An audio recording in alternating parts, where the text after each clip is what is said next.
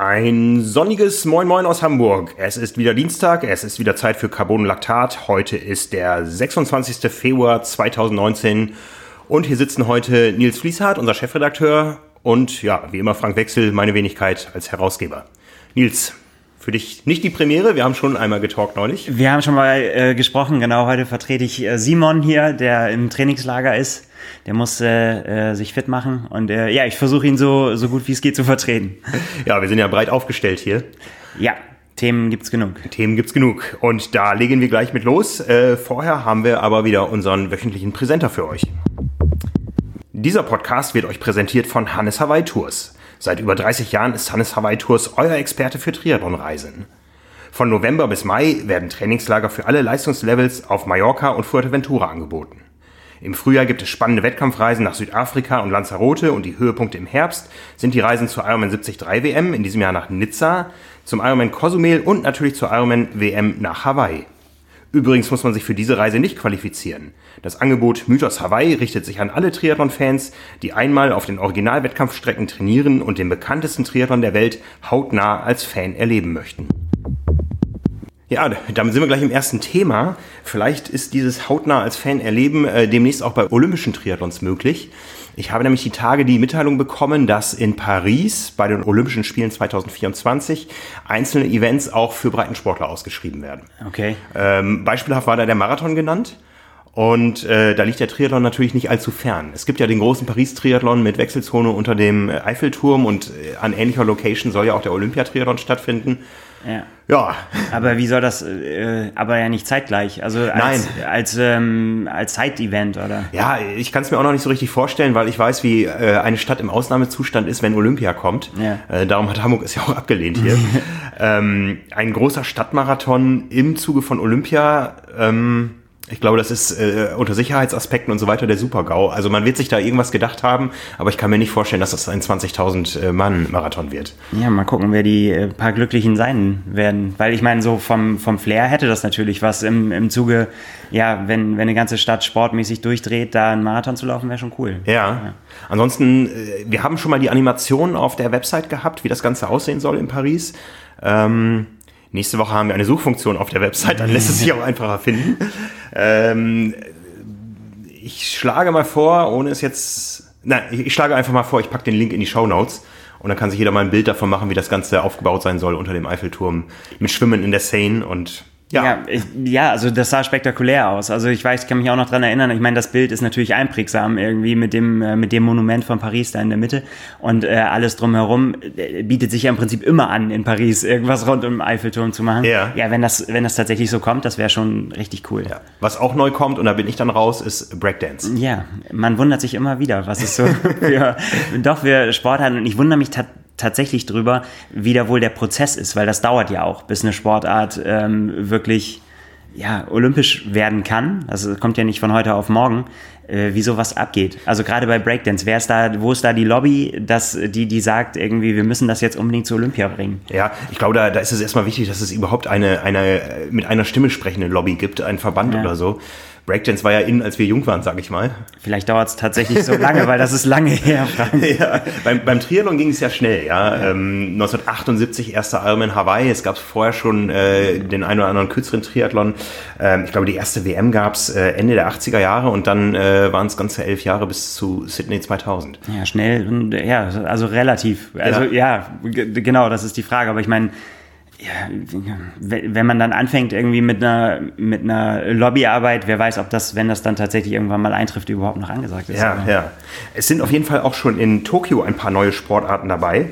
Und zwar äh, Baseball und Softball das ist quasi ein, ein olympisches Comeback. Ich habe schon mal ein ja. Baseballspiel gesehen, USA gegen Südafrika, irgendwo auf einer grünen Wiese, weit vor den Toren von Sydney, äh, damals 2000. Da war beide Sportarten olympisch. Das war auch nicht nur, es war richtig olympisch, es war nicht nur irgendwie ja. als Showwettkampf. Äh, nee, es war richtig olympisch. Baseball ja. für die Männer, Softball für die Frauen. Ja. ja dann ist neu dabei äh, Surfen.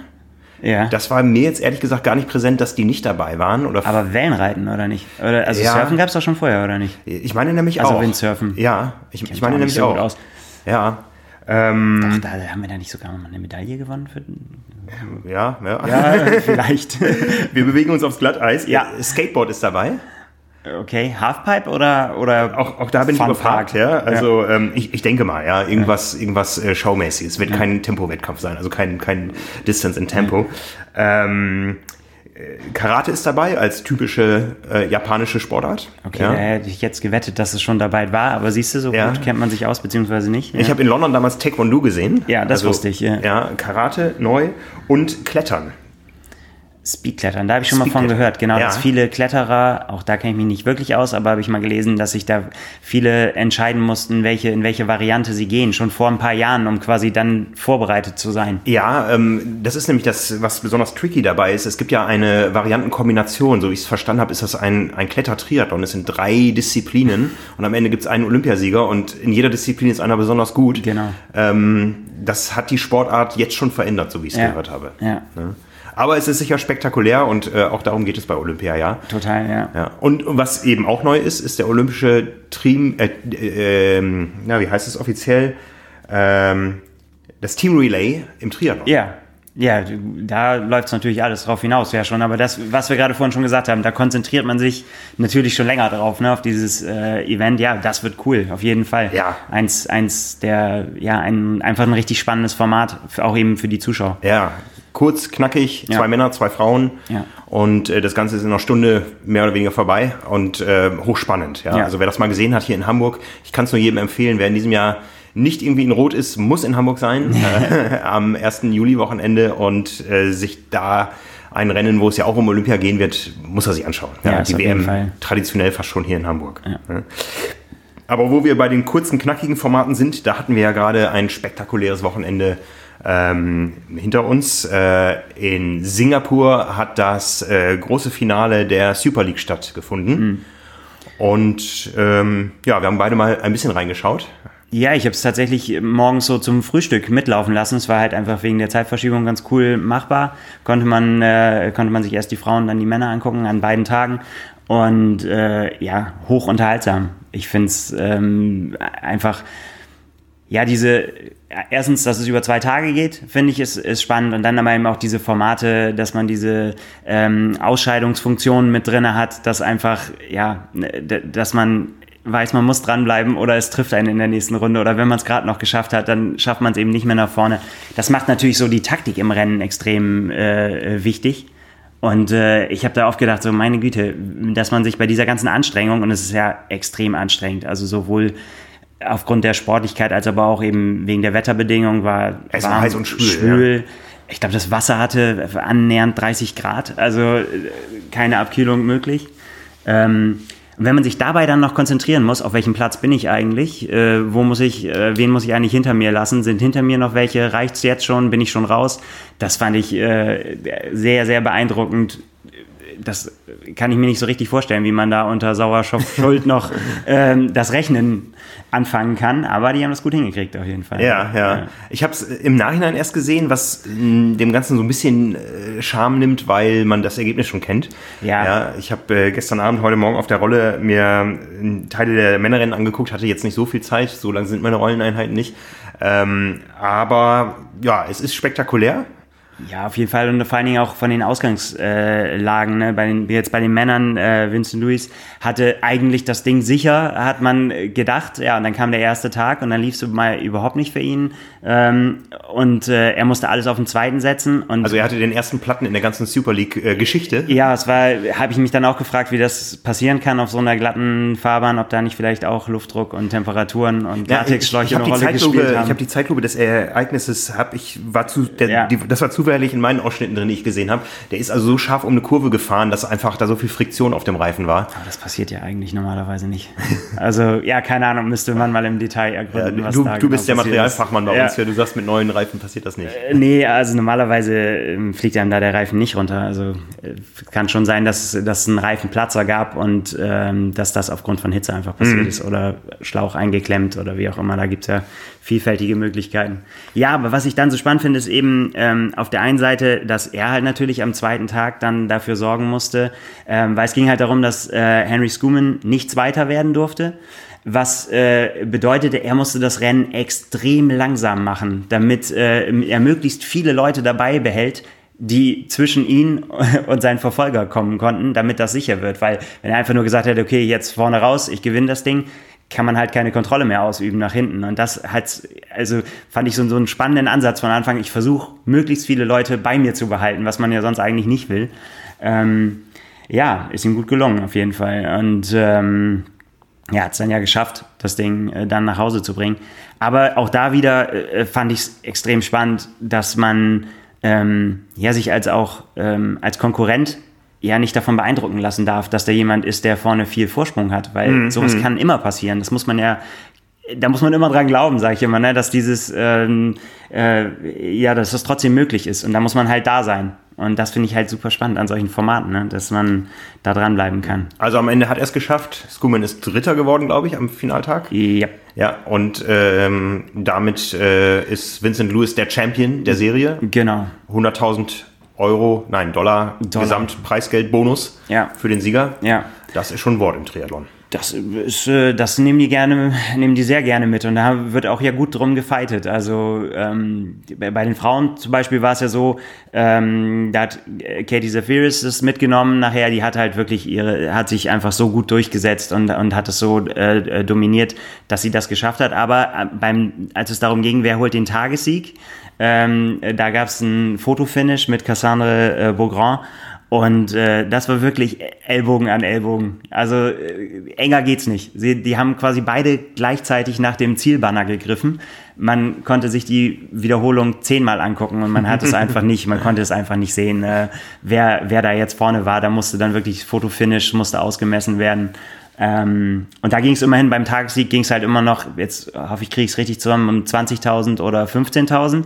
Also schon noch mal ein paar Tausend mehr oder weniger. Da kann man schon mal den Ellbogen ausfahren. Also ähm, nicht böse, die haben sich aber, aber sie haben sich schon so ein bisschen gerangelt. Und ja, äh, ja. ich habe danach ähm, Katie Zafiris im Interview äh, gehört, die hat da gesagt, irgendwie ähm, auf dem Podium hat äh, Cassandra zu ihr gesagt, irgendwie so, ihr Arm tut so weh und sie wüsste gar nicht, wo, woher das kommt. dann hat Katie Zafiris gesagt, ja, sie glaubt, sie weiß, woher das kommt. ja, also ich fand vor allen Dingen auch die, die Präsentation des Ganzen sehr schön. Ja, also es äh, wurde, wie gesagt, live in HD übertragen und ja. ähm, mit super Einblendungen, mit sehr hilfreichen Zwischenständen. Ähm, mit äh, Interviews im Vorfeld, äh, mit toller Moderation. Also das hat das Ganze echt mal auf ein neues Niveau gehoben, ja. so als ähm, abseits der ganz, ganz großen Serien äh, wie Iron Man oder, oder ITU ähm, als neues Format haben die, glaube ich, in kurzer Zeit viel erreicht. Ja, ich fand auch die Sportler sehr beeindruckend. Also gerade ähm, am ersten Tag, als es immer dann noch Pause zwischen den Rennen äh, gab, irgendwie zehn Minuten waren es, glaube ich, ähm, das ist ja unmittelbar durchs Ziel rein in die, ins Eisbecken, kaltes ja. Wasser über dem Kopf und im Becken dann gleich das erste Interview. Also wirklich Sekunden nach Zieldurchlauf. Wie man da schon wieder äh, die Schnappatmung bekämpft haben ja, kann, weiß ja. ich nicht. Aber also noch, noch mal zum Format. Am ersten Tag gab es drei äh, Triathlons mit jeweils zehn Minuten Pause vom Einlauf des Siegers ähm, zum äh, Start des nächsten Rennens. Äh, Distanzen relativ kurz, 300 Meter Schwimmen, äh, knapp fünf Rad und äh, 1,8 Laufen. Es war eine 900 Meter Runde. Und ähm, von 25 Gestarteten sind die letzten fünf jeweils ausgeschieden, sodass ja. äh, 25, 20 und 15 gestartet sind. Und am zweiten Tag gab es quasi drei Triathlons nonstop. Unfassbar. Unfassbar. Enduro hintereinander mit Laufen und dabei die Schwimmbrille wieder aufsetzen und, und gleich wieder rein ins Wasser. Also, ja. Und auch da wurden dann immer die letzten rausgenommen. Genau. Ja. Und ähm, ja, auch schon auch zwischen äh, bei den Wechseln zwischenzeitlich schon. Ja. Ja. Also man quält sich dann quasi über die Schwimmstrecke und steigt dann aus dem Wasser und ja. weiß ja schon, das war's wieder. Zwei Deutsche auch am Start. Laura Lindemann bei den Frauen, ja. Jonas Schomburg bei den Männern ja, haben sich gut gezeigt, fand ich. Also ähm, immer mal wieder vorne mit dabei. Gerade äh, Jonas Schomburg hat wirklich, der war immer gut zu sehen, auch wegen seiner Statur, weil er ja, viele ja. überragt. Aber ähm, ja, der war hat, hat immer gut mit, mitgemischt vorne. Das fand ich, fand ich sehr beeindruckend. Ja, Jonas ist ja eigentlich traditionell einer, der sich gut präsentiert beim Schwimmen und Radfahren und dann beim Laufen eher geschluckt wird jetzt auf den kurzen Distanzen, da hat er, glaube ich, ordentlich gearbeitet. Da ähm, konnte er mithalten. Dann. Ja, war gut anzugucken. Ja. ja, ja. Und er ist auch jetzt als Gesamtserie Neunter qualifiziert für die nächste Saison. Äh, die ersten zehn der diesjährigen Saison sind qualifiziert, also der Saison, die jetzt über den Winter lief. Ähm, es geht dann weiter. Ende März findet das nächste Quali-Rennen mhm. Äh, auf Bali statt und dann geht irgendwann die Saison weiter los. Es gibt noch keine großen Termine. Äh, was wir gesehen haben, ist Malta wieder dabei, Jersey ist wieder dabei und dann soll ein Rennen in den Emiraten stattfinden und eins ist noch gar nicht äh, benannt. Ja. Also es soll weitergehen. Das Ganze versetzt zur ITU-Serie, die ja nun eine enorme Bedeutung hat jetzt im Zuge der Olympia-Qualifikation. Von Ja. daher wird es auch im nächsten Winter nicht langweilig werden. Nee, auf jeden Fall. Also das kann, kann gerne so weitergehen. Das ist ein gutes Format, finde ich. Ja. Ansonsten gab es Meldungen aus Italien letzte Woche. Ähm, es hörte sich eher so ein bisschen beiläufig erst an. Der Ironman 73 zieht um von Pescara nach Cervia. Äh, was eigentlich dahinter steckt, ist viel, viel tiefgreifender. Ähm, Ironman versucht da wohl, die Rennen etwas zu konzentrieren, um eben riesengroße Events aus den großen Events zu machen und Ja. über zwei Tage sowohl 73 als auch Ironman, als auch einen Women's Run und den 5150 zu machen. Ähm, alles. Und im Nebensatz stand dann, damit wird äh, der Ironman Italy das größte Ironman-Event in Europa. Aufgrund der Teilnehmerzahlen dann wahrscheinlich? Ja, Alles ja. zusammengezählt? Ja. Ja. ja. Ähm, wir kriegen ja so im lokalen Umfeld mal mit, wie schwer das manchmal ist, äh, Strecken genehmigt zu bekommen. Wir haben ja lange auch die News über die neue Strecke des Ironman Hamburg zurückhalten müssen, weil es einfach nicht äh, mit jeder Ortsdurchfahrt so einfach ist und das über zwei Tage. Ja. Das mag vielleicht in Italien funktionieren. Ich glaube, hier äh, wäre das schon schwieriger. Ja, das ist eine gute Frage. Ähm, Ich habe da nicht so viel Erfahrung mit, ähm, äh, mit, mit, mit Triathlon-Veranstaltungen jetzt im Ausland. Ähm, ob das genauso geregelt ist wie hier, also ob da, wer wird damit ins Boot geholt? Also haben die genauso viel Freiwillige, die Strecken sperren. Also hier ist ja Freiwillige Feuerwehr häufig und äh, ja, in den Gemeinden wird dann dafür ge- getrommelt. Ist das, ähm, ist das da auch so? Ich war ja in Italien am Start Ja. bei der Premiere damals, 2017, und äh, man hatte schon das Gefühl, dass die Bevölkerung dahinter stand. Ja, es äh, ähm, war viel auf den Ironman abgestellt. Ja, die ganzen Hotels. Ende September ist da ja nichts los an der Ja. Adria. Ja, da die meisten Hotels standen leer und manche haben nur für den Ironman aufgemacht. Ähm, Es war also wenig Tourismus in der Region, aber trotzdem, man braucht natürlich diese Anzahl Helfer, die die Strecke, die dann ja am, am Samstag für den Ironman einmal gefahren wird und am Sonntag, ähm, nein, am Samstag zweimal für den Ironman und am Sonntag einmal für den 73. Man braucht aber die exakt gleiche Zahl Helfer, die da dann eben zwei Tage Ja. ausharren. Ähm, ich glaube, das ist, das ist der Dreh- und Angelpunkt. Wo bekommt man diese Helfer her, die das zwei Tage ähm, mitmachen und wo ähm, wie überzeugt man die Bevölkerung, die das zwei Tage äh, dulden, dass die Straßen eben gesperrt sind? Wir haben es gerade mitbekommen, Rügen ähm, ist ja immer noch nicht offiziell abgesagt äh, zum Zeitpunkt, wo wir hier aufnehmen. Also wir warten ja eigentlich auch drauf, dass da endlich mal ein äh, Hop oder Top kommt, aber bisher gibt es noch nichts Offizielles. Aber das ist ja letztendlich an der Lobby der Einwohner gescheitert. Ja. Ja, an, an, an vielen Dingen, ne? Also ich weiß auch nicht, äh, da sind immer Genehmigungsverfahren, ähm, die Polizei muss ihren Segen geben für gewisse Strecken, ob das sicherheitstechnisch alles machbar ist. Sind, glaube ich, auch häufig Sachen, wenn man ehrlich ist, die man auch so nicht durchschaut, wenn man einfach drauf guckt, was da Ja. alles dranhängt. Ne? Ja, ja. Es müssen, müssen ja Sicherungswege freigehalten werden und so weiter und so fort. Und ähm, ja, ich glaube, also erstmal muss man eigentlich sagen, jeder, der eine Veranstaltung organisiert, äh, dem, da muss man schon mal den Hut ziehen, weil das einfach, glaube ich, so viel Aufwand ist, äh, damit, ja, damit man da seinen Sport treiben kann, ne? damit Ja. man einen schönen Tag haben kann. Absolut. Äh, das, ähm, das ist und das, also es wird sicherlich nicht einfacher, ähm, aber irgendwie muss das ja gehen. Also ich glaube, äh, da, das, das muss es doch einfach auch wert sein, dass Leute sich bewegen können und einfach Sport machen können. Ja, ja. Und ich sage mal so, aus, aus betriebswirtschaftlicher Sicht des Veranstalters ist es natürlich, das ganze Personal muss nur einmal reisen. Es gibt nur einen Zielbogen, ja, der dann eben für drei Rennen genutzt wird. Also das ist schon eine Optimierung. Ähm, und ich glaube auch aus Teilnehmersicht ist es großartig, sich Samstag noch ein bisschen den Ironman anzuschauen und dann am Sonntag selber auf die Strecke zu gehen, auf der halben oder der Vierteldistanz oder umgekehrt. Ähm, es wird ja wenig Doppelstarter geben. Hoffentlich nicht. Die am Samstag den Ironman machen und am Zum Sonntag Auslaufen quasi. Nochmal. Oh, das gibt's bestimmt. Und äh, von daher, äh, es ist ja nicht so wie so ein Schwimmwettkampf, äh, wo man dann an einem Wochenende 2000 Meldungen hat von 500 Schwimmern, sondern da ist ja wirklich jeder angemeldete Athlet auch ein Kopf, äh, der auch noch ein oder zwei Ja. Angehörige mitbringt. Ja. Und von daher, ähm, Hotels gibt's genug, ähm, macht das auch für die äh, Community dort Sinn, wenn denn die Helfer und Anwohner mitmachen. Aber Ja. rein wirtschaftlich ist es für Cervia sicher auch ein Zugewinn, das Ganze über zwei Tage zu machen. Ja. Ja, es ist halt, ähm, Weiß man jetzt nicht, wie die Stadt das findet, die den 73 nicht mehr hat, aber. Pescara ja. war sehr beliebt, ja, ein schönes ja. Rennen muss es gewesen sein, ja. Äh, ich kann aber nur sagen, Cervia ist auch schön. Die Radstrecke hat gewisse Längen, da geht's mal lang über eine Autobahn und auf dem Rückweg auch wieder. Ähm, die Laufstrecke ist wunderschön, die Schwimmstrecke ist wunderschön. Wie gesagt, die Radstrecke ist äh, schon eher für, ja. für Bügler. Mhm. Ja, ähm, aus deutscher Sicht äh, ein hervorragendes Pflaster. Andi Dreiz hat im ersten Jahr gewonnen. Im zweiten Jahr haben äh, Andi Böcherer und Daniela, damals noch Semmler, dort ihre Hawaii-Quali für dieses Jahr festgemacht. Ja. Also von daher, ähm, ja, ähm, beobachten wir das gerne weiter. Auf jeden ja. Fall. Ja, ansonsten sind wir äh, letzte Woche ja da stehen geblieben, dass wir gesagt haben, wir vertagen die Frage der Woche. Und die passt nämlich sehr gut in diese Woche, da wir beiden hier als äh, jeweils äh, Vater zweier Kinder, Familienväter, ähm, da glaube ich ganz gut drüber sprechen können. Da kam nämlich die Frage, hallo ihr beiden, ich wollte mich für euren wöchentlichen Podcast bedanken, habe bisher keine Ausgabe verpasst. Diese Stunde versüßt mir als Pendler One Way knapp eine Stunde morgendlich oder abends die Autofahrt ins Büro. Ja, sehr gerne. Dafür tun wir das. Gerne, ja, auf jeden Fall. An Frank Wechsel und heute eben auch an Nils. Ich bin sehr interessiert, wie du dein Ziel familienfreundliche Langdistanz bzw. das Training hierfür in deinen Tagesablauf integrierst. Das Thema Zeitmanagement und Training am frühen Morgen, in der Mittagspause oder abends, wann die Kinder im Bett sind, interessiert mich sehr. Viele Grüße und macht unbedingt weiter so, Florian.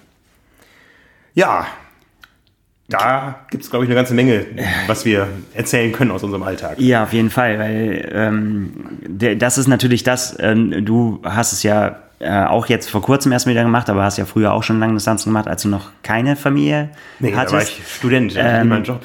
genau, von daher weißt du, wie unterschiedlich das sein kann ähm, vom, vom Zeiteinsatz, der einem, einem einfach zur Verfügung steht. Ja.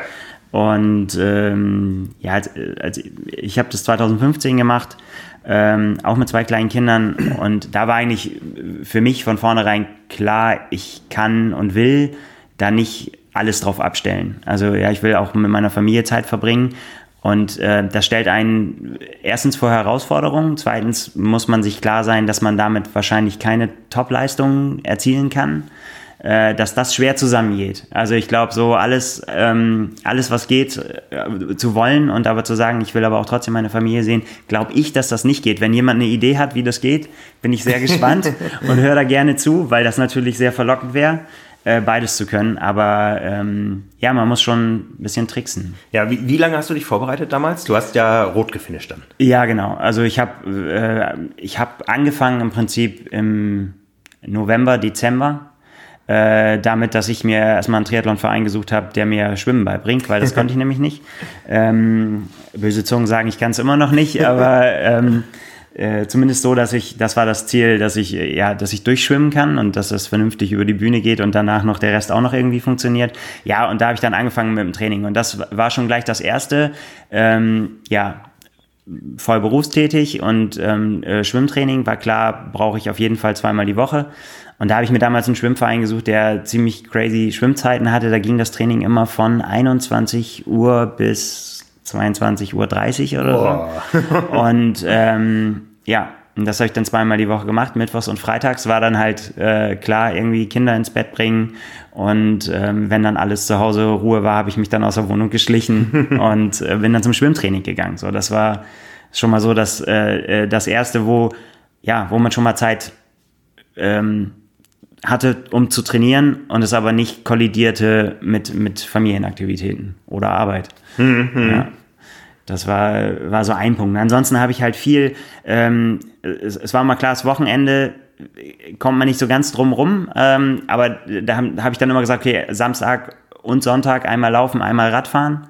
Und das habe ich meistens irgendwie ganz früh morgens gemacht. Also wirklich, ähm, ja, einfach bevor alles andere aufwacht. Ich habe dann immer, ähm, ich habe damals noch in Stuttgart gewohnt und dann bin ich immer zum Schlosspark runtergelaufen und musste dann einfach mitten durch die, äh, mitten durch die Innenstadt. Und da habe ich dann immer so das Spiel gehabt, noch wach oder schon wieder, musste man den Leuten immer angucken, äh, ansehen. Ähm, ja, und da gab es dann auch manchmal lustige Begegnungen, weil die, die gerade so aus den Clubs kamen, irgendwie für die war das wie so ein Alien, wenn da einer in Laufklamotten irgendwie morgens vorbeikommt. Ähm, ja, das war immer ganz, äh, ganz nett. Also ja, der frühe Morgen, Später Abend laufen war immer nicht so mein Ding. Das fand ich immer nicht so. Ähm, das, das muss auch jeder selber sehen, wann das irgendwie so reingeht. Ich habe viel in der Mittagspause gemacht. Ja. Also sehr, sehr ausgedehnt dann, muss man dann halt irgendwie wenn man die Möglichkeit hat, hat natürlich auch nicht jeder, flexibel das äh, zu gestalten. Ähm, ja, ansonsten ja, Intervalle, nüchtern Training. Aber da kannst du ja auch was zu erzählen. Ja, ja. Für mich ist das ja der zweite Versuch äh, ja. einer familienfreundlichen Langdistanz, nachdem der erste gescheitert ist. Also ja. ich habe die Langdistanz gemacht, aber ähm, mit sehr, sehr viel ähm, Durchhaltevermögen auch der Familie.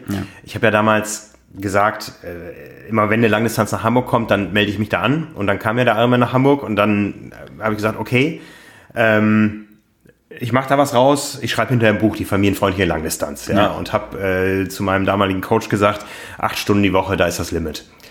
Ja, äh, also müssen wir alles über die Intensitäten machen. Das war so meine Philosophie. Ähm, es bleibt nicht viel Zeit, also müssen wir knallen, knallen, knallen ja. im Training. Und irgendwie hat er sich das mit dem Knallen gemerkt, aber mit den acht Stunden nicht. Ja. ja wir waren dann ruckzuck bei 13 Stunden und äh, haben ja auch gesehen, es, es geht voran. Und ähm, ich habe mich dann ja relativ bald entschieden, äh, es geht jetzt nicht nur ums Finish, sondern wir gucken mal, was in einem Jahr da rauszuholen ist. Ja, und es war klar, ich kann nicht 25 Stunden die Woche trainieren. Mhm. Dafür fehlte einfach die Basis. Ähm, aber es ist doch sehr schnell in so sehr umfangreiche abgeglitten. Ähm, nicht nur was das Training betrifft, sondern auch was äh, die ganze Beschäftigung im Kopf damit betrifft. Ja, mhm. ich habe äh, Bike-Fittings gemacht. Ich war in Bütgen auf der Radbahn. Ähm, ich habe mir sehr viel anlesen müssen neu. Ja, ja ich habe das zwar immer verfolgt als als äh, Triathlon-Medienmacher, aber äh, nie so wirklich inhaliert für mich äh, als Anwender. Und ähm, von daher war irgendwann klar, das wird jetzt nicht das Projekt, die familienfreundliche Langdistanz. ähm, es hatte immer mit sehr vielen Kompromissen zu tun. Ja, zum Beispiel damals Trainingslager, das ist dann halt nicht äh, in den Süden gegangen. Der Ironman Hamburg war damals ja sehr spät, Mitte ja. August. Ähm, die Sommerferien mussten daran glauben. Das war immer so, es stand fest, der Ironman Hamburg kommt und ich habe immer auf einen frühen Termin gehofft, um danach Ferien mit den Kindern machen zu können ja. und der Familie. Und dann hieß es auf einmal 13. August war es, glaube ich, und das war ja. am Ende der Hamburger Sommerferien und das war ganz, für mich so der Super schlecht. Ja, klar. Ja, und das ist dann eben darauf hinausgelaufen, äh, wir sind nach Föhr gefahren. Ähm, für mich war es Trainingslager, für die Familie war es Urlaub. Ähm, das hat auch so geklappt. Äh, wir haben als Familie eh eine große Föhr-Affinität äh, über verwandtschaftliche mhm. Beziehungen, ganz viele Urlaube und äh, Silvesterabende dort und ähm, von daher war das da in Ordnung, aber ich habe schon gemerkt, es äh, stößt an Grenzen. Ich habe es einmal gehabt, da waren wir mit der Familie irgendwie unterwegs und haben irgendwo gegessen und wollten aufbrechen und meine Frau stand auf mit den Kindern und sagte, wir fahren jetzt und auf einmal fragte eins der Kinder, ja, und Papa? Ja. Ach ja, den nehmen wir auch noch mit. Das war für die so ungewohnt, dass ich dabei war. Ja, schon abgemeldet, gedanklich. Ja. Ähm, von daher würde ich das Thema heute mal so ein bisschen teilen für mich. Ich sage mal, es gibt die familienfreundliche Langdistanz, aber es gibt nicht die familienfreundliche Hawaii-Quali oder so. Ja. ja da glaube ich einfach, ähm, für ein gewisses Niveau an Leistung bedarf es eines Umfangs und einer Beschäftigung mit dem ganzen Thema, die mit einem normalen Familienleben vielleicht nicht mehr kompatibel ist. Ja.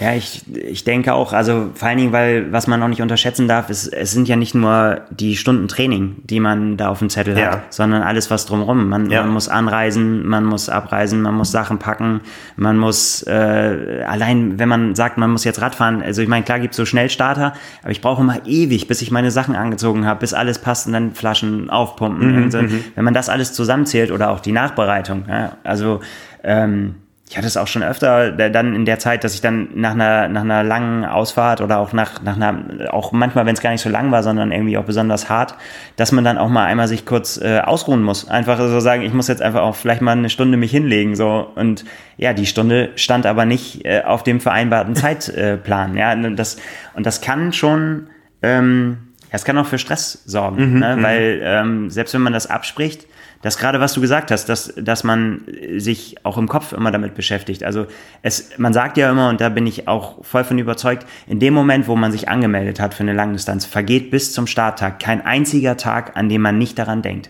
Das ist wohl wahr. Jeden Tag geht einem das mehrfach durch den Kopf. Ja. Immer wieder. Ob man ja. trainiert oder ob man nicht trainiert, wirst immer daran denken. Ja. Und das ist, wann, wann beschäftigt man sich sonst mit einem, mit einem Projekt, so lange, ja, vielleicht wenn man, wenn man Eltern wird, äh, dann, ne, dann ist man, äh, ist man ja auch so lange dabei. Aber selbst da wird es auch Tage geben, wo man, wo man sagt, irgendwie so, da hat man jetzt gerade äh, sich nicht hauptsächlich mit beschäftigt, aber man hat halt einen Plan, man hat ein Ziel, man hat eine strukturierte Zeit mhm, dazwischen. Mhm, und ähm, Da geht schon viel drauf. Und man wird, selbst wenn, wenn einem dieser Zug nicht so eigen ist, man, es wird immer wieder Punkte kommen, äh, geben, an denen man auch ähm, eine gewisse Art von Egoismus einfach an den Tag legen muss, damit es weitergehen kann, Ja. das, das Ziel. Wenn man, wenn man das äh, verfolgen will. Ja. Das hat mir immer total wehgetan, sage ich ganz ehrlich. So die, wenn man, wenn man wusste, es wäre jetzt eigentlich besser, ähm, ich bleibe jetzt mal zu Hause, gerade wenn man kleine Kinder hat. Ne, das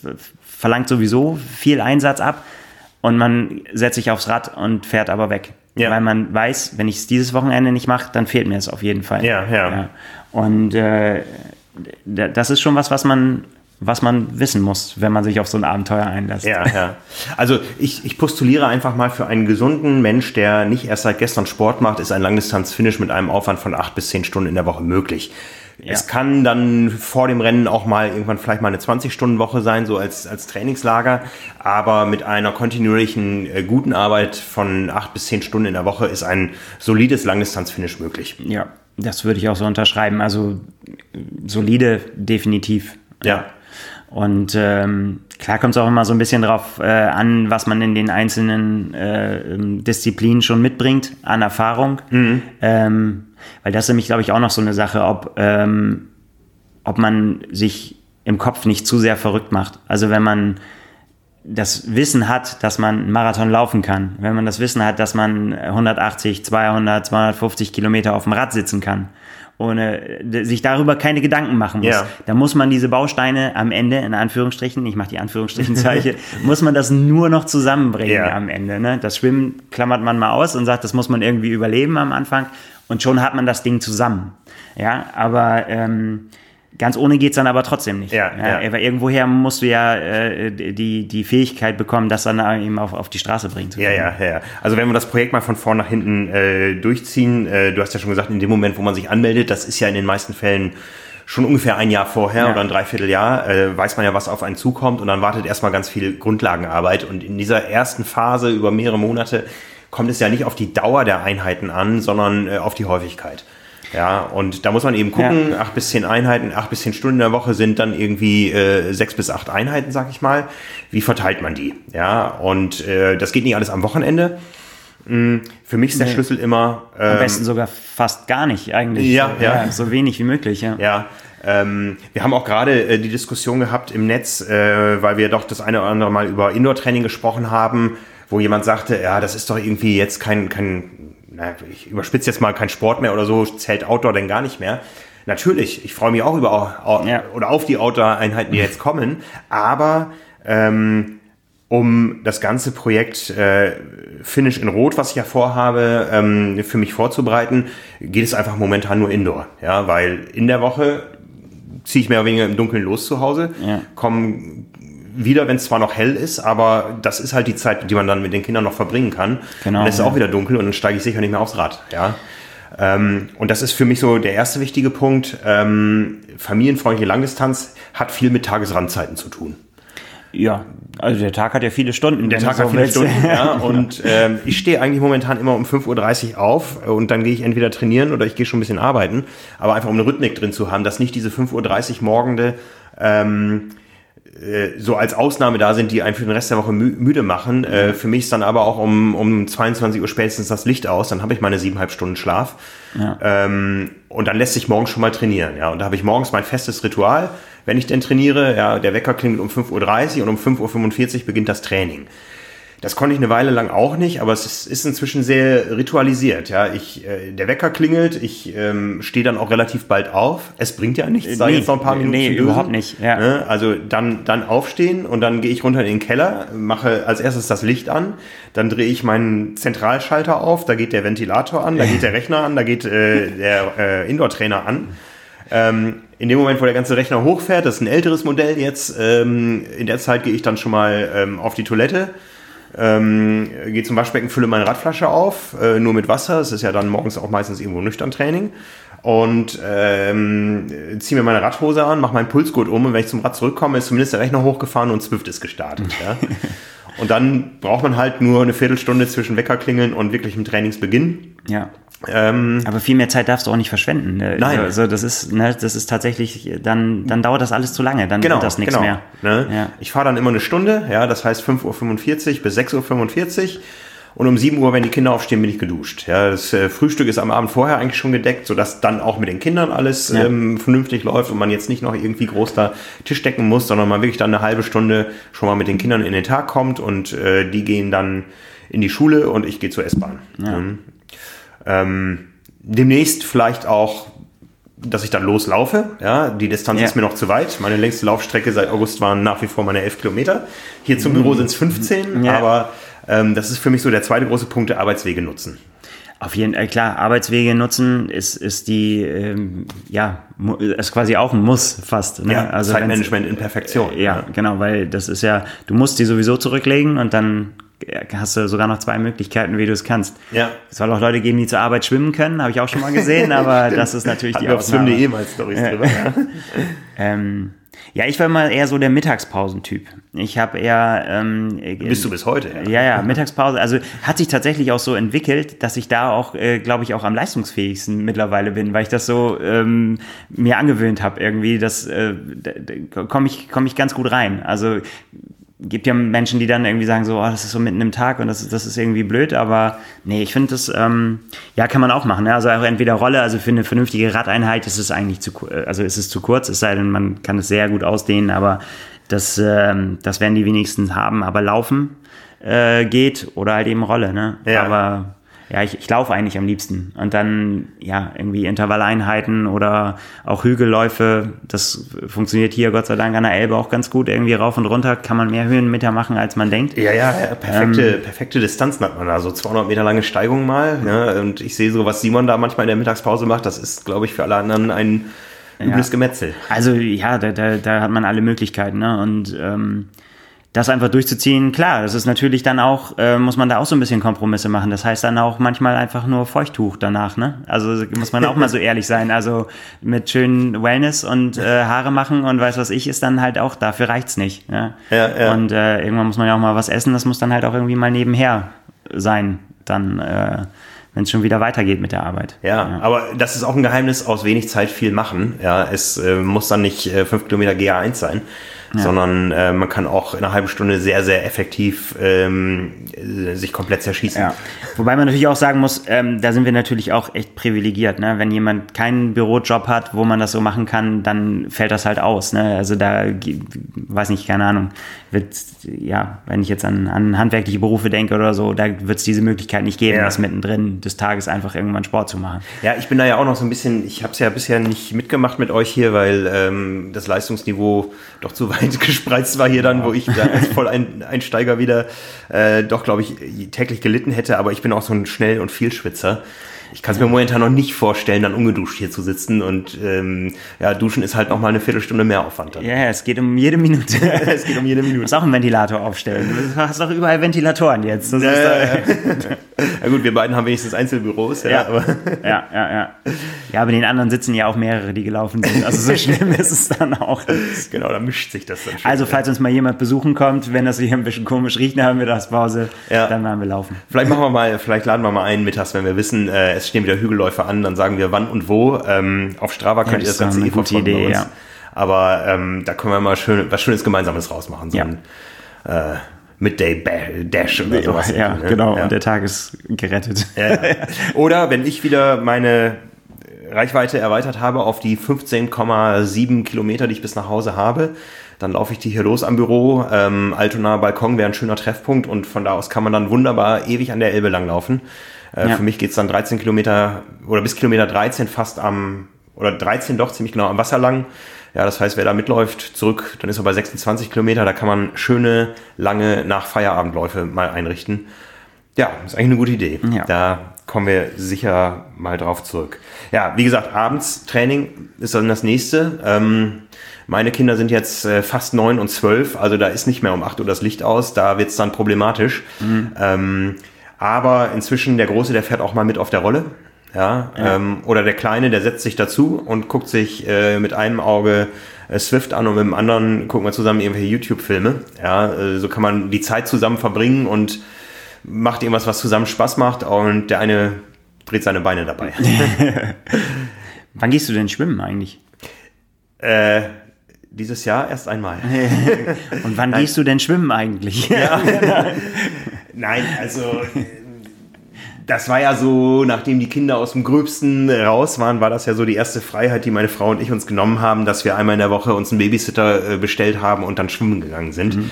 Ähm, mittwochs abends ähm, 20 Uhr bis 21.30 Uhr, also eine Stunde eher noch als deine Zeit, mhm. aber mir eigentlich schon zu spät. Ja, ähm, das ist eben kein Triathlon-Schwimmtraining, sondern ein Masters-Schwimmtraining, wo viel oh alle Lagen geschwommen werden, viele Beine und so. Gott. Dinge, die mir traditionell nicht so ganz so viel Spaß machen und die auch für mein Ziel Langdistanz-Finish jetzt nicht primär das beste Training sind äh, oder das optimalste. Ähm, aber auch da kann man sich einmal in der Woche so weit abschießen, dass es bei mir ja vor zwei Jahren immer noch für unter einer Stunde Schwimmen ja. gereicht hat. Ähm, das ist halt mein Vorteil Geschwommen bin ich früher viel. Das meinte ich vorhin, wenn man da die Voraussetzungen hat in der Disziplin, dann ja. kann man da noch ein bisschen das schleifen lassen, was ja. der Trainer vielleicht nicht so gerne hört, aber. Ja, der hat sich bei mir aus dem Schwimmtraining zum Glück rausgehalten damals. Es geht ja um darum, das pragmatisch anzugehen. Ja, also das ist halt ein Vorteil, auf den ich, ähm, naja, nicht stolz bin, aber über den ich sehr glücklich bin. Mir reicht tatsächlich ja. einmal in der Woche Schwimmen, um unter einer Stunde zu schwimmen. Ja, weil gerade das natürlich auch echt zeitaufwendig ist, ne, mit ja. zum, zum Schwimmbad. Also für die ja. Zeit, die man wirklich tra trainiert, muss man halt echt viel Zeit einplanen. Ja. Wir haben ja mal eine Phase lang hier äh, mittags immer eine Viertelstunde Zugseiltraining gemacht mhm. auf dem Balkon. Zweimal in der Woche, das war auch sehr effektiv. Also ich sag mal, zweimal in der Woche eine 15 Minuten Einheit Zugseiltraining ersetzt schon eine zweite Schwimmeinheit. Ja, ähm, könnte man auch mal wieder etablieren. Ja, was man nicht immer alles mal, aber guck mal, selbst, selbst dann, ne, was man immer alles äh, machen muss. Und wir, ja. wir haben noch nicht über Stabi-Training und Krafttraining ja, geredet. Ähm, ja, und über, über lange Ausfahrten und so auch noch nicht. Das ist ja tatsächlich, wenn, wenn man mal Freiwasser, wenn es denn losgeht und wenn man kann und die Möglichkeit hat, das ja sogar noch, um es mal auf die Familie wieder runterzubringen, ist natürlich was, was man noch am ehesten ja. noch zusammen machen kann. Ne? Ja. Wenn man irgendwie einen Tag am, am was für was für einem Strand auch immer verbringt und dann äh, ja einfach dann zwischendrin einmal schwimmen geht. Ne? Das, ja, ja. das ist ja schon was, was, was dann noch geht. Ja. Ja, wenn wir die Disziplin durchgehen, wie gesagt, Schwimmen momentan eher mal am Abend mit Babysitter, ja, ja, also kostet dann doppelt, kostet Schwimmverein plus Babysitter.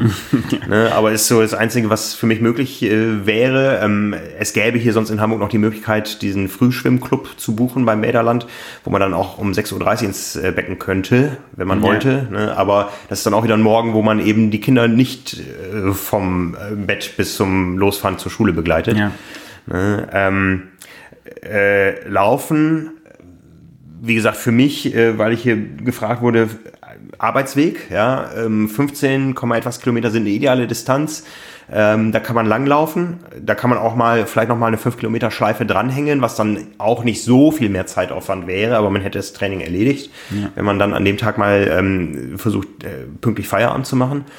Ähm, dann hat man hinterher auch noch Zeit mit der Family ähm, oder eben auch Intervalle. Ja, in 15 Kilometer lassen sich auch Intervalle einbauen ja, wenn man ähm, entsprechend das Ein- und Auslaufen verlängert, dann lässt sich da auch schön was realisieren. Mhm. Also damit wäre es äh, Laufen abgedeckt und das Radfahren ist bei mir halt zu 100 Prozent Indoor. Das heißt, einmal bin ich tatsächlich draußen gefahren neulich, aber wie gesagt, in der Woche kann ich nicht draußen fahren. Da bin ich, wenn es hell ist, hier oder möchte die Zeit mit meinen Kindern verbringen.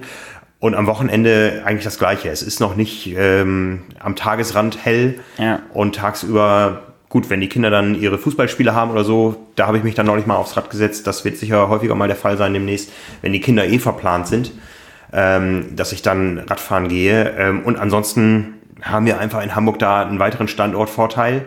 Äh, es ist sehr früh hell und sehr spät dunkel. Ja, früh, früh, früh raus, ne? Irgendwie ja. letztendlich und dann, ja, vielleicht auch nüchtern. Ja. Ähm, da kannst du sicherlich auch noch was zu erzählen. Also, das hast du, glaube ich, auch praktiziert viel, ne? Ja, ja. Also, meine Philosophie ist ja auch so ein bisschen, ähm, das Ganze ist immer mehr als die Summe äh, seiner Teile. Also jetzt habe ich es gerade wieder hinter mir. Gestern Abend bin ich äh, ein hartes IE-Intervall gefahren, also 30 mal 30 Sekunden, wobei ich auch feststelle, ich habe mich so langsam dran gewöhnt. Ich muss entweder jetzt mal deutlich mit der Intensität hochgehen. Keine Angst, ich werde keinen zweiten öffentlichen Laktat, äh, nein, äh, FTP-Test machen. Das tue ich euch nicht nochmal an und mir auch nicht. Ähm, oder ich muss einfach die Intervallform ändern auf 40-20 äh, pro Abschnitt oder so. Ähm, aber das ist immer ein festes Ritual bei mir, ein hartes IE äh, Intervall am Abend und dann nüchtern bis zum nächsten Morgen, da eine Stunde nochmal locker pedalieren. Also nüchtern heißt äh, vor allen Dingen Kohlenhydratkarenz. ähm, um eben aus diesen beiden Einheiten das Maximum rauszuholen, indem man sie eben genau in dieser Konstellation kombiniert. Und das beides äh, eigentlich in der Schlafenszeit der Kinder. Ja, abends schlafen sie schon und morgens noch und in der Zeit habe ich zweimal trainiert. Ne? Ja. Ähm, und wie gesagt, dann im Sommer Standortvorteil Hamburg, es wird ja verdammt früh hell. Man kann theoretisch um 4 Uhr auf dem Rad sitzen. Ich erinnere mich, ich bin einmal ähm, 180 Kilometer im Training gefahren, vor Hamburg damals, und war um 10 Uhr zu Hause. 10 Uhr morgens. Ja, ja das äh, ist stark. Mit Brötchen. Ja, ja. ja und äh, das war sogar eine relativ harte Einheit. Also das äh, war, die Vorgabe war nicht 180 Kilometer, sondern fünf Stunden äh, gespickt mit Intervallen.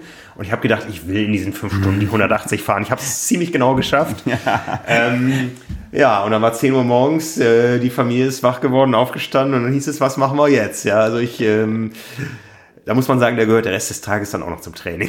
Ja, total. Das ist ja genau das, was ich meine. Ich kann mich auch erinnern an, äh, äh, ja, weiß ich kann an kleine Testwettkämpfe oder so, wenn mhm. man dann irgendwie mal, weiß was ich, einen Halbmarathon gemacht hat zwischendrin oder so, oder so, wo man gesagt hat, okay, das nutze ich jetzt einfach äh, und war dann da und dann kam man wieder und dann auch völlig geplättet irgendwie so und dann erstmal Couch und ähm, ja, das zählt halt dazu. Oder halt eben durchkämpfen. Ja, ja. das ist ist halt, wie du gerade gesagt hast, ist nochmal die zweite Herausforderung, dann wirklich dann auch wach zu bleiben und zu sagen, so, also gerade wenn man so ganz kleine Kinder hat, dass man dann einfach auch sagen muss, da muss man dann einfach mal durch. Ja, ja. ja. ja. Also.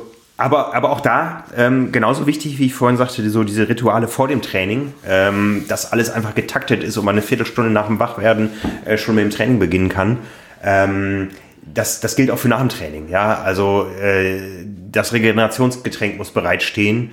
Äh, ich habe ganz gute Erfahrungen gemacht mit einer Kompressionshose, die man dann mal eine Stunde getragen hat nach dem Training, um erstmal wieder so ein bisschen irgendwo die Regeneration anzukurbeln, ähm, um dann irgendwann auch wieder fit zu sein, äh, am sozialen Leben teilzunehmen. Ja. Ja, soziales Leben ist ja überhaupt, darüber haben wir noch gar nicht gesprochen. Wir haben ja nur, äh, das, äh, dass man es mit der Familie klar kriegt. Ähm, ja, ist äh, aber eigentlich krass, ne? wenn man so drüber spricht, wie, wie sehr einen das dann einnimmt. Ne? Und es gibt Leute, die machen das jedes Jahr mehrfach. Also das ist schon. Ja, das habe ich dann für mich ausgeschlossen nach äh, ja. Hamburg. Ich habe ja nach Hamburg dann sechs Wochen später noch Italien gemacht. Und dann war aber für mich klar, äh, dieses Jahr ähm, war toll. Ja. die Familie hat es wunderbar mitgezogen. Und das ist ja auch irgendwie ein Highlight dann mit, wenn die Familie dabei ist bei dem Ironman. Und die haben ja das ganze Jahr über mitgefiebert. Ähm, und die haben sich damals T-Shirts gedruckt und die tragen sie heute noch mit Stolz. Also das, das hat schon was, ja. Also da hat die Familie ja auch äh, nicht nur negative Erfahrungen mit. Ne? Nee, ich will das jetzt auch nicht, äh, auch nicht schlecht reden. Ne? Nein, Aber es ist halt schon, man, äh, man man macht ja was für sich ja. äh, und verlangt aber den anderen trotzdem was ab. Ja. Also das muss man sich auch, oder kann man mal drüber nachdenken, dass, dass man das äh, tut. Und ähm, ja klar, das ist, also das wäre jetzt für mich, ich habe jetzt keine Langdistanz jetzt so vor der Brust, aber ich möchte das sicherlich irgendwann nochmal wieder machen. Aber ähm, das ist so für mich die tatsächlich die größte Hürde. Ja. Zu sagen, ähm, äh, anzuklopfen und zu sagen, ich möchte das gerne machen. Mhm. Ähm, im, im Bewusstsein, dass man da dann alle mit ins Boot holt. also ja, Freunde ja auch oder wenn man ja, noch irgendwelche anderen Verpflichtungen hat äh, und auch Arbeit, sagen wir mal so. Also ich meine, wenn wir darüber reden, hier Mittagspause Intervalle zu machen, ist man die nächste Stunde bestimmt nicht so fit, ähm, als wenn man sich ausgeruht hat in der Mittagspause. Ja, ja. ja. Aber zur Arbeit kann ich für mich nur rückblickend sagen, damals 2017, ich habe in dem Jahr unheimlich an mir gearbeitet, aber auch viel gelernt, effektiver zu arbeiten. Mhm. Ja, also es gab einfach bis dahin war es so, ähm, man hat gearbeitet, dann hat man Zeit mit der Familie verbracht. Die Kinder, damals noch jünger, sind dann irgendwann bald ins Bett gegangen und dann wurde der Laptop aufgeklappt und dann wurde weitergearbeitet. Ja. Ne? Und dementsprechend hat sich die Arbeit über mehr Stunden ausdehnen können und damit war dann ja auf einmal Schicht, als es hieß, sobald die Kinder im Bett sind, wird trainiert. Ja, und ähm, die, die, gleiche Menge Arbeit musste ja in der gleichen Zeit äh, erledigt werden. Und für mich, ehrlich gesagt, zurückblickend, ging das auch auf bis so die letzten zwei Monate vor, ähm, ja. vor dem Event. Da war ja dann auch schon High Season, das heißt, man war auch das eine oder andere Wochenende eh in Sachen Triathlon genau. unterwegs. Ja, ähm, und da habe ich dann gemerkt, da blieben Sachen liegen im Büro. Ja, ähm, habt ihr wahrscheinlich auch gemerkt. ah, wir haben das kompensiert. Das, äh, das ging schon. Nee, aber ist klar, es spitzt sich natürlich immer alles zu und alles, was man vielleicht vorher noch, ähm, also jetzt sind wir wieder bei dem Mittagspausenbeispiel, dann hat man das noch gut in die Mittagspause bekommen, das geht dann irgendwann nicht mehr. Oder wenn es irgend, also weil, weil einfach das zu lang oder zu umfangreich ja. wird oder, ja. oder ähm, man zu häufig was machen muss, ne? Oder dann, äh, es wird immer schwieriger, das zu jonglieren. Äh, also deswegen, das, das meine ich vorhin mit egoistisch werden. Das passiert eigentlich dann gegen Ende, wo man, ne, am Anfang kriegst du das alles noch gut hin und am Ende, ähm, du hast keinen Spielraum mehr. Ja, Irgendwann, ja. irgendwie muss das da alles rein in, in, in die Woche. Und äh, du hast das Ziel ja auch so nah vor Augen, dass du das dann ja auch, auch willst. Ja, ja. Und äh, dann, ja, dann wird's eng am, am Ende. Ja, Spannende ja. Zeit ist das dann immer. Ich habe dann immer noch ähm, äh, so eine Angst entwickelt, immer, dass ich gedacht habe, so, du darfst jetzt auf gar keinen Fall krank werden. Noch irgendwie. Und oh, das ja. wurde, wurde wirklich, äh, je näher das Rennen rückte, immer äh, intensiver, dass ich gedacht habe, so, wenn du jetzt Magen-Darm kriegst, eine oder zwei ja, Wochen ja. vorher und irgendwie drei oder vier Tage flach liegst. Ja, so ungeplant ist ganz doof dann. Ne? dann, äh, dann wird das echt schwer. Und das, aber Gott sei Dank, toi, toi, toi, ist nichts passiert. Ähm, ja, das, also auch psychologisch nicht zu unterschätzen. Ja, ja. Also, wie gesagt, äh, die, das Thema ähm, Arbeitsoptimierung ist sicher ein großes Thema, ja, weil man will sie auch neben dem Sport weiterentwickeln und neben ja. der Familie. Ähm, was äh, ich auf jeden Fall, gut, es ging damals nicht anders, aber ähm, anders äh, machen würde und in diesem Jahr ja auch gemacht habe, ist, dass ich mir ein Rennen ausgesucht habe, was früher in der Saison liegt. Ja, damit einfach so das Thema Sommerferien, was für Kinder ein riesengroßes ist, ja. ähm, nicht durch den Sport belastet ist. Ähm, ja, klar. Und ähm Laufen geht immer in jedem Urlaub, ja. Ähm, genau. Und wie gesagt, mit einem zwölfjährigen Jungen, der auch äh, laufen kann, ähm, kann man das auch mal gut verknüpfen. Ja, wir ja. sind letztes Jahr in Schweden, haben wir Intervalle zusammengebolzt. Er hatte seinen Spaß, ich hatte der meine Verletzung. Sehr schön. Ähm, äh, oder aber andersrum, äh, lange Läufe. Ich erinnere mich an einen langen Lauf, 26 Kilometer, den mein Kleiner damals ähm, dann mit seinem ähm, Eingang-Fahrrad mitgefahren ist. Das ist die längste Raddistanz, die er, glaube ich, bis heute gefahren ist. Und ja. Wir waren beide so dermaßen stolz auf, auf, auf, uns selbst und auch gegenseitig. Ja, also das, war großartig. Schöne 26 ja. Kilometer, ähm, das nimmt uns niemand mehr. Ne? Ja. Und das war möglich über das Langdistanztraining. Ja, das sind eben so diese positiven Effekte. Ähm, wie gesagt, das ist nicht nur Papa fehlt, sondern Papa macht was, was ja auch irgendwie Vorbildcharakter hat. Ja, ja äh, also das ist ganz wichtig, glaube ich. Also tatsächlich ähm, ist, ist dieses ähm, sich Zeit nehmen für Sport und das eben in den Alltag zu integrieren, ähm, ist genau das, was du sagst. Also das Vorleben, dass selbst wenn man ähm, eigentlich ja auch viel zu tun hat, mhm. dass das aber trotzdem vorgeht vor bestimmten Sachen oder dass es ganz normal ist, dass man Sport macht. Äh, weil wie sollen Kinder das sonst lernen, wenn man die, die, die sind auch müde, wenn ja. sie von der Schule kommen, wenn man dann sagt irgendwie so, ah, ist heute nicht, Sport fällt aus irgendwie, ne, habe ich jetzt keine Lust zu, dann ist man einfach auch kein Vorbild in, in der Hinsicht. Ja, ne? Man muss halt, glaube ich, äh, äh, auch kleinen Kindern schon vorleben, dass Sport zum Leben dazugehört. So, das ist ja. glaube ich, echt wichtig. Ja, ja, ja. Und das hat ja auch Auswirkungen über den Sport hinaus. Ja, irgendwie, das, das ist ja auch ein, ein Beispiel dafür, ähm, zu was man fähig ist, äh, wenn man denn dran arbeitet. Ja, ähm, in einer Generation, wo äh, eigentlich Chillen und Work-Life-Balance und was nicht alles, äh, also jetzt nicht die Generation unserer Kinder, vielleicht wird es dann noch schlimmer, aber ähm, was wir sonst gelegentlich mal erlebt haben äh, über die vergangenen Jahre und, und von außen gespiegelt äh, bekommen, ähm, sind da ja so ein paar äh, Tugenden, die, mit denen wir groß geworden sind, so ein bisschen in Vergessenheit geraten. Ne? Da geht es ja eher so drum, ähm, wie mache ich es mir möglichst schön und alles andere kann warten. Ähm, ist zumindest mein Eindruck. Ja, ja vielleicht ist es auch so, ich meine, muss ja jeder äh, selber wissen. Ich meine, vielleicht sind wir da auch zu verbissen, vielleicht sind wir da ja. auch zu oldschool und man fragt sich so, ähm, was was was deine Nichte, die mal zu dir gesagt hat, irgendwie so, Frank, was soll denn das Gerenne? Wo, wo, ja, ja, ja, ja, ja, ja. So, ist ja auch eine berechtigte Frage. genau. Die war vier Jahre. Ja, die hat äh, den Sinn dahinter noch nicht so ganz ja, gesehen. Ja. Ähm, ja, klar, für uns ist das, ist, ist das wichtig, dass wir sagen, ja. wir wollen uns auch messen irgendwie im Wettkampf, sei es mit uns selbst oder mit, äh, mit mit anderen oder weil wir bestimmte Ziele erreichen wollen. Ähm, ja, also ich finde es immer gut, wenn man, äh, wenn man äh, sich Ziele setzt und äh, die dann auch angeht und nicht immer nur darüber philosophiert, dass man mal das machen müsste, mhm. sondern einfach es auch mal anpackt, auch äh, auf die Gefahr hin, dass es vielleicht nicht der allergrößte Erfolg wird, äh, sondern einfach, ja, dass man mal was gemacht hat. Und ich glaube auch, wenn man sich zu sehr im Kopf, um das mal ein bisschen positiv, ich glaube, wir haben jetzt, wir haben, wir haben über Werbung gemacht für Langdistanz-Triathlon, ich weiß es nicht, keine Ahnung.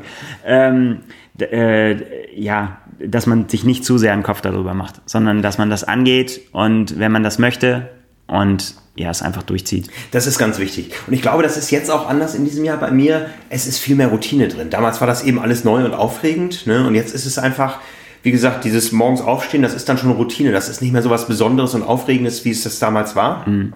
Ne? Es ist äh, solide Basisarbeit, die macht auch saumäßig Spaß. Ja, also so soll sich das nicht anhören, dass das alles nur, äh, oh, ich muss morgens zu früh raus, sondern mir macht es tatsächlich Spaß, morgens früh aufzustehen, äh, mich auf die Rolle zu setzen und einen Podcast zu hören, ein Video zu gucken, äh, mal einen Film zu gucken, den ich, wo ich sonst keine Zeit zu hatte. Also ja. wie gesagt, für mich ist das immer so Blockbuster, mhm. äh, Aufholjagd auf der Rolle manchmal, weil ich einfach ganz viele Dinge verpasst habe in den letzten Jahren, wo ich dann zu der Zeit gearbeitet, also nicht morgens, aber wo ich einfach meine Zeit mit Arbeit vollgestopft habe. Ja.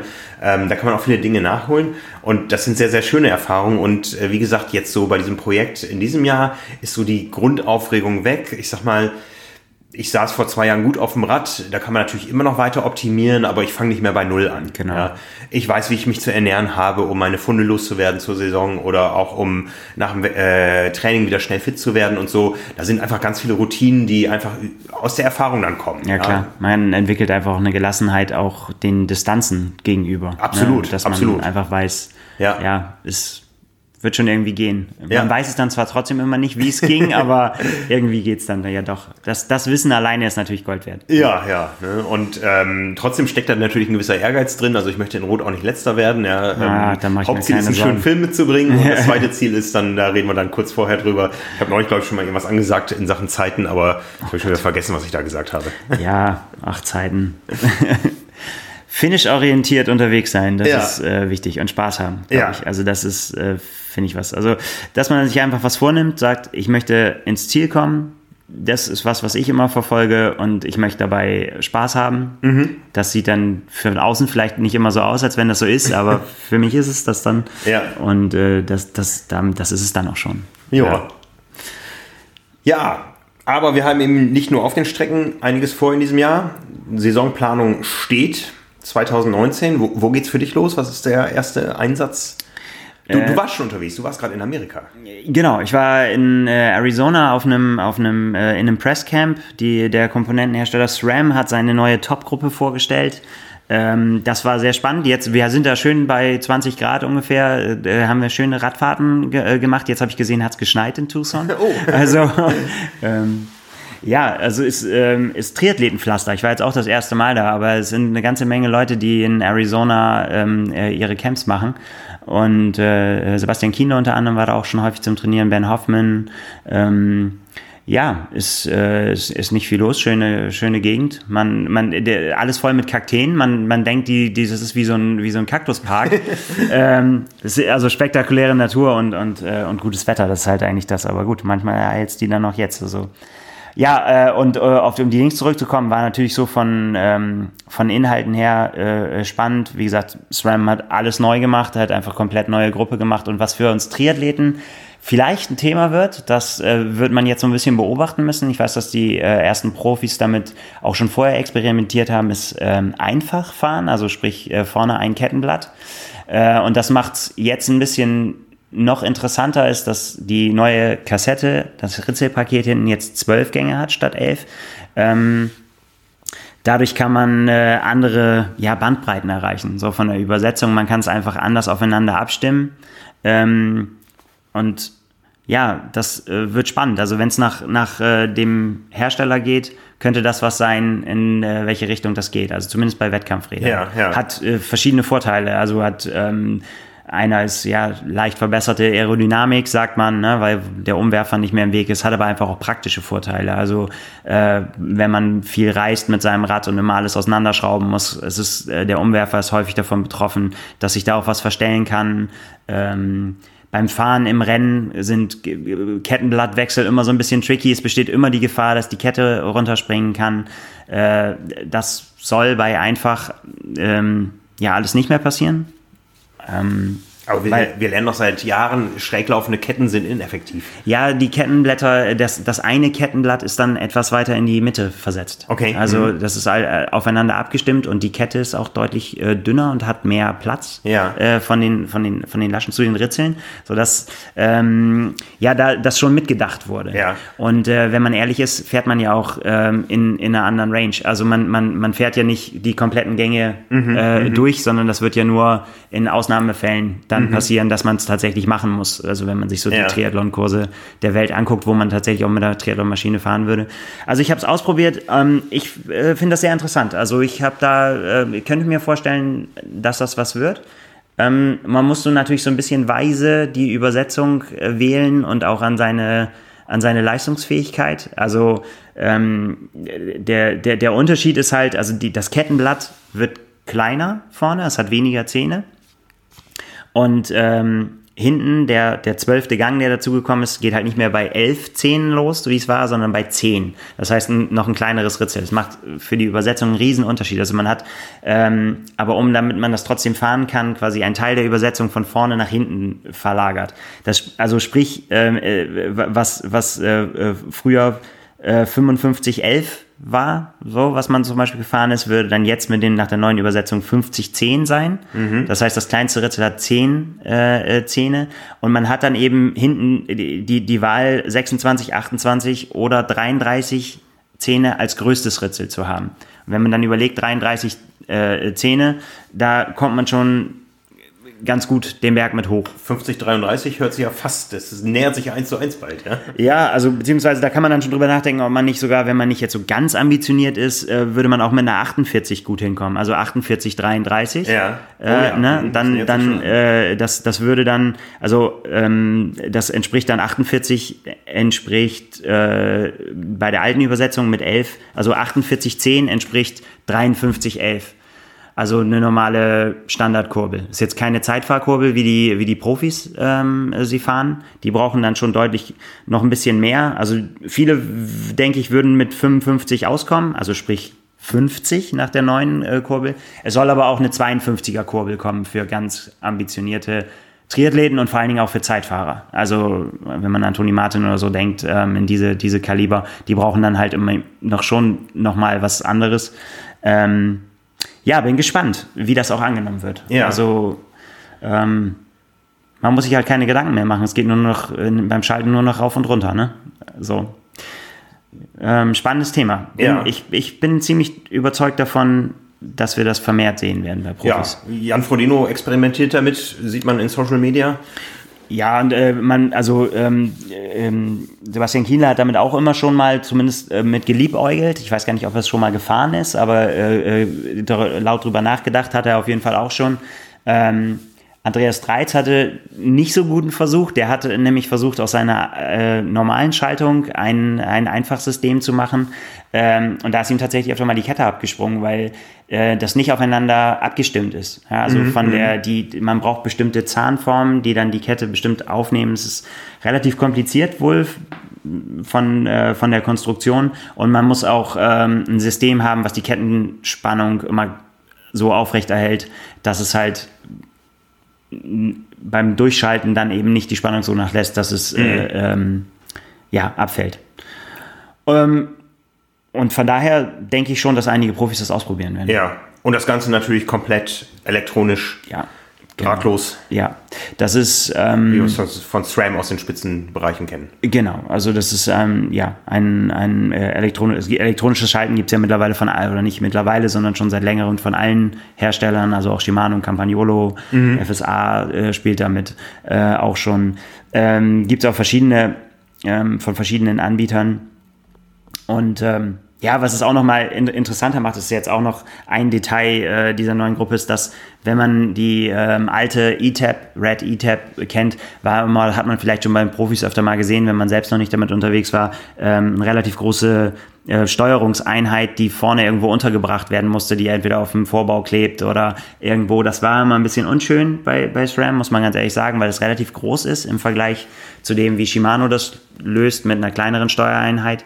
Ähm, die ist deutlich, deutlich kleiner geworden, diese Box, so dass sie jetzt auch einfach versteckt werden kann, entweder im, im Vorbau, im Lenker oder auch in, äh, in äh, ähm, na, wie sagt man, Foodboxen, die auf dem Oberrohr äh, kleben. Also das wird von der Integration sehr, sehr interessant. Also mhm, da mhm. kommen, ähm, glaube ich, man, man, man wird gucken, also 2019 ist es vielleicht noch ein bisschen früh, um das an, an wirklich an Serien-Triathlon-Rädern zu sehen. Es gibt eine ganze Reihe Rennräder, die die Gruppen verbaut haben.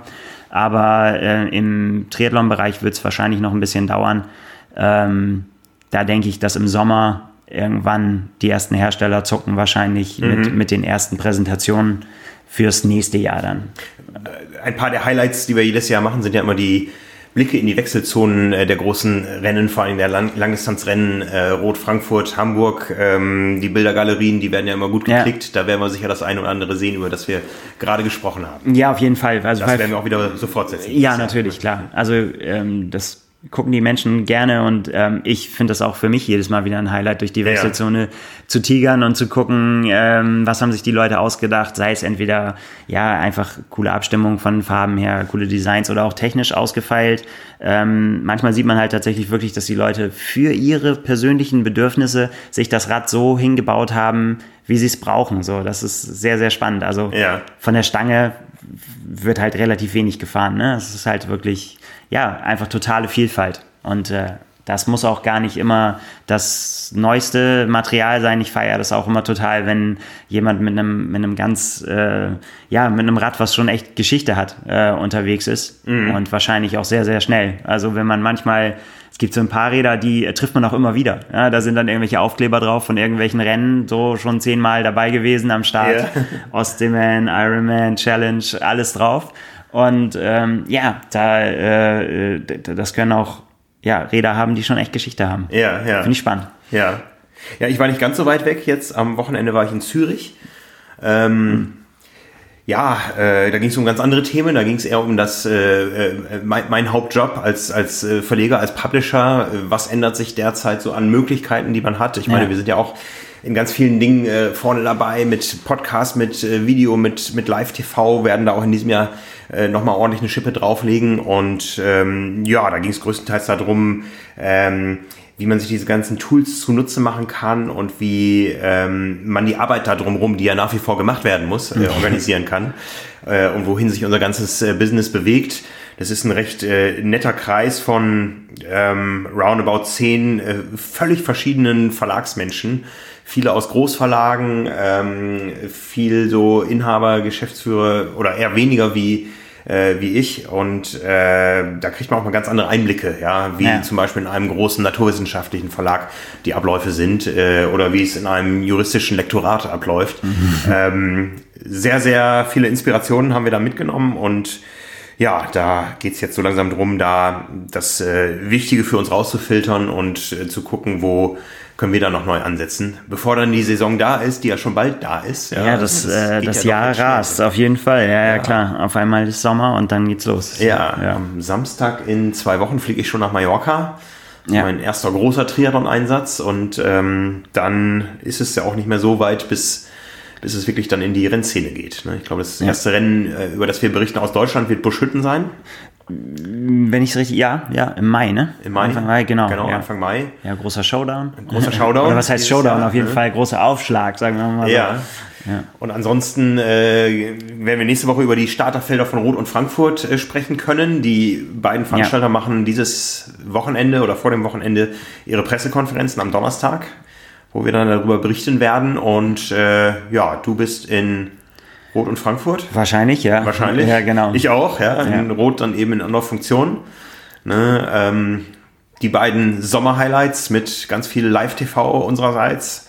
Und äh, ja, dann geht es irgendwann arm in Hamburg. Ich bin in Nizza dann noch. Ja, viel zu tun auf jeden Fall. Ja, ja.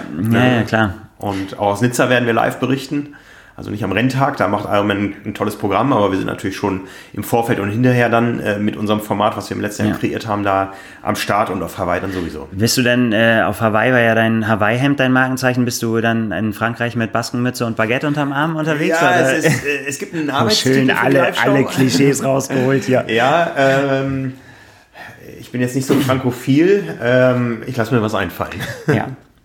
Ach, da geht schon was. Ja. Also, da kommt einiges äh, dieses Jahr auf uns und auf euch zu. Und wir haben uns überlegt, da wir nächste Woche nochmal in dieser Konstellation hier zusammen sitzen, dass wir mal eine Episode machen, wo wir nur auf eure Fragen antworten. Ja. also wir werden auf allen Kanälen äh, dazu aufrufen. Ihr habt uns nächste Woche exklusiv eine Stunde, zwar nicht live, aber ihr könnt uns im Vorfeld eure Fragen schicken und wir werden nach bestem Wissen und Gewissen auf alles antworten. Ja, genau. Ja, ich bin sehr gespannt, ähm, was man von uns wissen möchte. Und äh, ja, und wir, wir freuen uns natürlich darüber, auch ein bisschen was über unsere Arbeit zu erzählen. So, oder auch, ja, ja fragt einfach alles, was, Ja. was so spannend sein kann. Genau, ne? also äh, die Themen zur familienfreundlichen Langdistanz haben wir heute nach bestem Wissen und Gewissen versucht Ja. zu bearbeiten. Aber Nils ist natürlich unser Experte auch für alles, was sich äh, mit zwei Rädern schnell vorwärts bewegt, äh, mit seiner langen Karriere schon im Radsportjournalismus. Der kennt wirklich alles und jeden. Also dazu könnt ihr Fragen stellen. Ja. Wir können Fragen zum Training beantworten, äh, zu unserer Arbeit, zu unseren Projekten, die wir dieses Jahr vorhaben, zu unserer Zeitschrift. Also wir werden kein Blatt vor den Mund nehmen, wenn ihr es denn mit, den euren, mit euren Fragen auch nicht tut. ja, also alles, was bis Dienstagmorgen hier ist, ähm, werden wir ein bisschen sortieren natürlich. Wir wollen nicht die Fragen doppelt beantworten, aber ähm, wie gesagt, wir stellen uns. Feuerfrei. So machen wir das. Ja, bis dahin. Ich habe am Wochenende noch einmal wieder Swim 100 mal 100. Nicht als Teilnehmer, auch nicht mehr als Veranstalter. Wir haben das ganze Jahr an eine Agentur Ja. ausgelagert. Mit großem Erfolg läuft das ganze Jahr als Serie, unsere Swim 100 mal 100. Und das, das Original schlechthin, äh, Hamburg seit äh, Monaten völlig überbucht und ausverkauft. Immer wieder faszinierend. Immer wieder Wie faszinierend. viele Leute Spaß daran haben, ja, sich es richtig einzuschenken. Ich bin selbst auch gemeldet, äh, einen Monat später in Flensburg, aber wie gesagt, mit meinem aktuellen Schwimmtraining nicht dran zu denken. Vielleicht finde ich noch zwei oder drei oder auch nur einen Partner für eine Staffel. Äh, dann könnte ich es mir vorstellen, aber naja, Das. Original ist äh, im, im Ganzen, Frank. Das Ist im Ganzen. ja. Irgendwann ja. muss ich da durch. Ich will es auch mal. Ja. Ja, ansonsten, wenn euch das Ganze hier gefallen habt, hat, dann ähm, ja, setzt euren Haken drunter, den Daumen hoch, äh, den Like, den äh, Kudos. Äh, nein, da, da sind wir nicht äh, wo, verbal aktiv bei Strava, aber auch da sind wir natürlich unterwegs. Ähm, hier auf YouTube, wo viele Leute uns inzwischen konsumieren, gibt es seit letzter Woche ein neues Format. Das ist ein äh, Triathlon-Ernährungstutorial. Auch da könnt ihr uns eure Fragen schicken. Caroline Rauscher, die uns schon seit Jahren begleitet als Ja. äh, Expertin im äh, Bereich Ernährung in der Zeitschrift Triathlon, ähm, die knöpft sich jede Woche eine Frage vor. Wir haben letzte Woche gestartet mit dem Thema Trainingslager. Jetzt kann ich schon mal verraten, diesen Donnerstag geht es weiter mit dem Thema rote Beete. Äh, alles unter sowohl wissenschaftlicher als auch praktischer ähm, äh, Prämisse. Und äh, wie gesagt, auch da freuen wir uns über eure Fragen und ansonsten ja, wünschen wir euch bei dem schönen Wetter, was uns überall im Lande die nächsten Tage begleiten soll, Hoffentlich noch länger, ja. genau ein fleißiges, äh, fröhliches Training und Nils, wir hören uns hier nächste Woche wieder. So machen wir es. So machen wir es. Euch da draußen vielen Dank fürs Zuhören und bis dann. Bis dann. Ciao. Ciao.